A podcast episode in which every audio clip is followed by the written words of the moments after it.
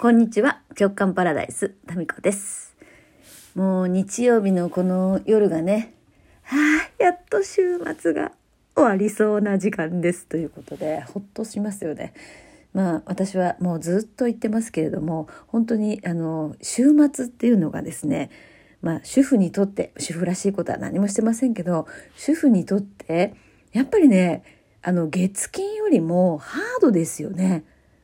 そんなことないですかね？えー、なんか夫がずっとなんかリビングでダラダラしているのを見るだけでも相当ストレスなんですけど、えー、同じような人いませんか？でなんか何も言わなくっても3食出てくるだろうぐらい思ってるのがなんか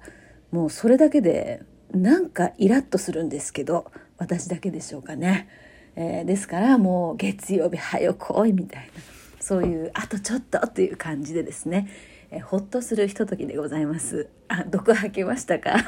大丈夫ですかね？いやいやいや。あえっ、ー、とですね。何でしたっけ？あそう。あのですね。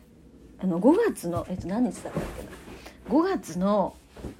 ちょっと待ってくださいね。手帳を出して。5月。5月ね大阪行くんですよ。5月。5月の何日だっけ？5月の22月曜日21と22は大阪なんですよね。で、えっと、せっかくね大阪にまあ久しぶりにですね行くのでなんかねセミナーやろうかなって思ってましてで5月22日月曜日ですね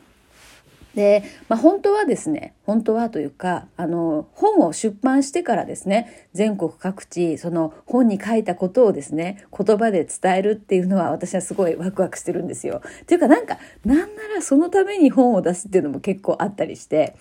あのそう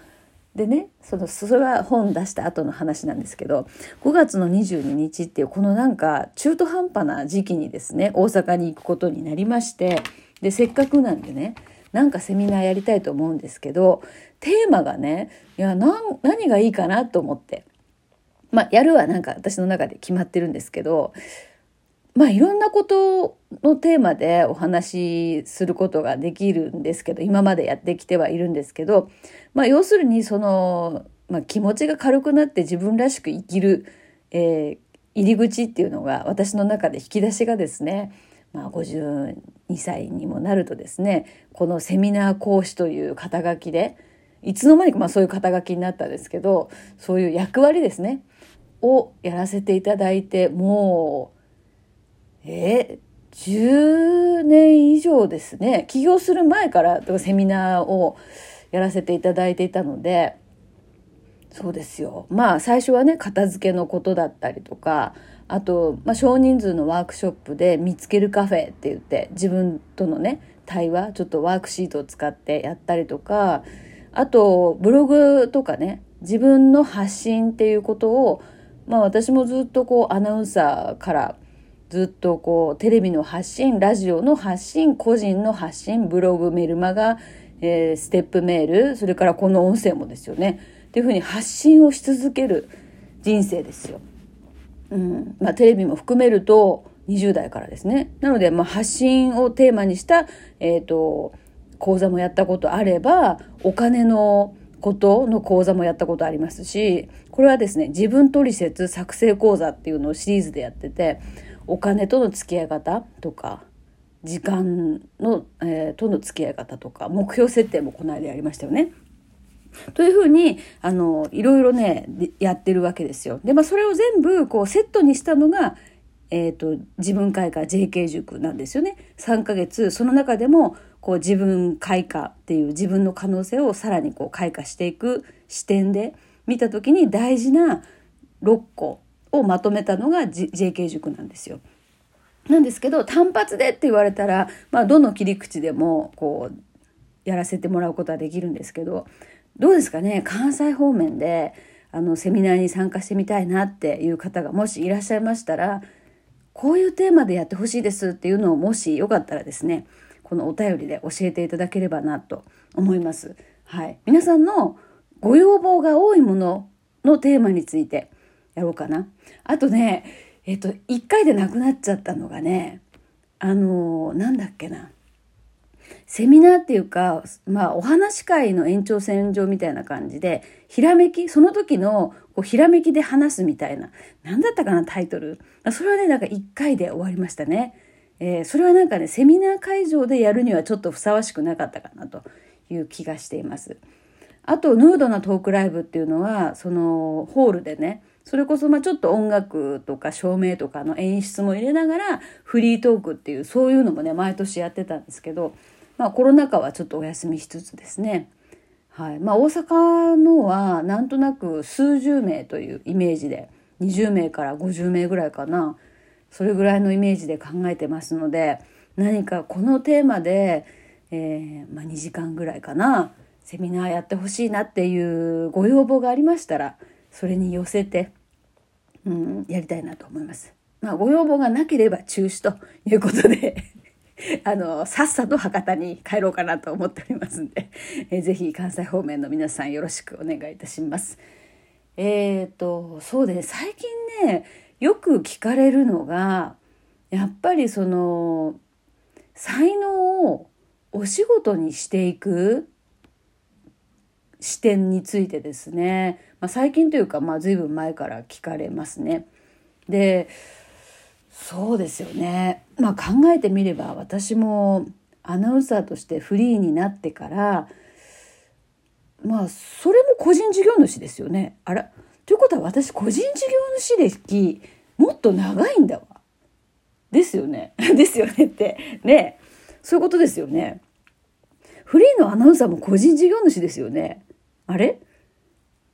ですよね。確定申告ずっとしてますもんね。あら。ということは私なんか起業、え、それって起業になるのかな？知らん間に起業してたってやつかな？でもなんか起業っていう意識はなかったですよね。なんかタレントみたいな流れだったので。まあそれは、えー、まあちょっと特殊な職業なので、うーん、まあ起業、一般的な起業とは違うんですけど、まあそれも入れると自分で、自分でお金を生み出すっていう意味ではそうですよね。で、あとは片付けのセミナー、えー、いつの間にかセミナー講師になってたんですよ。最初だから呼ばれて、託児所みたいなとこで呼ばれて喋ってたのが、本当に2、3人ですよね。で、いつの間にか片付けのセミナー講師になり。で、あとイベント。だから100名、え、数百名規模のイベントでトークイベントをするとかね。アーティストの方と一緒に、まあ、音楽とかとコラボしながらのイベント？このイベント、そのか、イベントを開催、主催、開催、告知、集客、演出、喋り、全部一人でやるっていうのは結構レアですよね。でもやりたい人いるのかな、そんなの。まあそれもお話できるのかもしれないですね。やったことはないですけど、それについては。で、発信に関してはもうブログっていう名前が出る前からホームページ作ってブログ発信してましたから、もうブログの歴史からいくとね、もうなんかブログが誕生する前だからブログ紀元前から書いてるみたいな、なんかそういうノリですよね。ブログ紀元前から、えー、紀元後ずっとですね、やってるわけですよね。まあ最近アメブロまた復活しましたんで、あの、まあ、本の下書きも兼ねてですね、え、やってますんで、ぜひブログの方も覗いてみてください。あと何そうね。あとね、あんまりこう言ってないですけど、動画の撮影、編集っていう仕事もね、一時期やってたんですよ。でどういう動画を作ってたかっていうと、えっと、セミナー講師の方のそのセミナーの様子を撮影したりとか会場に来てるこうイン、うんと、受講生の方のインタビューをしてそういうのをまとめて、えっと、効果音とかですねテロップとかつけてそのセミナーの動画作成を一人でやってました。とかね。あとね、あとね、プロフィール用の動画？どういう活動をしてるのか、どういう思いがそこにあるのかみたいなのを、あの、撮影して編集してっていうのもやってましたね。で、皆さんそれをもう自分のブログとかに、こう、プロフィール代わりに載せるっていうのもやってましたね。あとね、着付けの、その動画を撮影して DVD 作るっていうのもやってましたね。あとね、メルマガの代行もやってましたね。インタビューして、ずっとその、その人の歴史とかを自己紹介メルマガみたいなのの代行もしてましたね。いろいろやってますよね。で、今言ったのは、今も続いてないっていうことで、続いてないやつです。やったはいいけど、続いてないやつ。あとなんかしたかなうん。だそうね。なんか、まあ、要するに、結構な数の、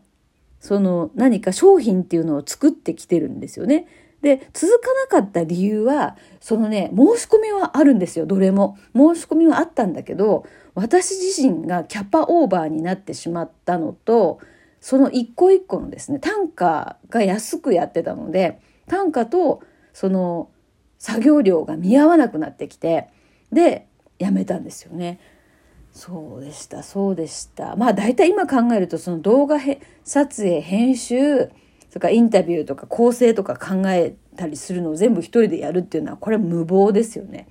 やってみて、うん、やってましたねそういうの。でいろいろして残ったのが今なんですよね。だからその何か講座の作り方とかそういうのとかって一回もそのセミナーの形にしたことはないですけど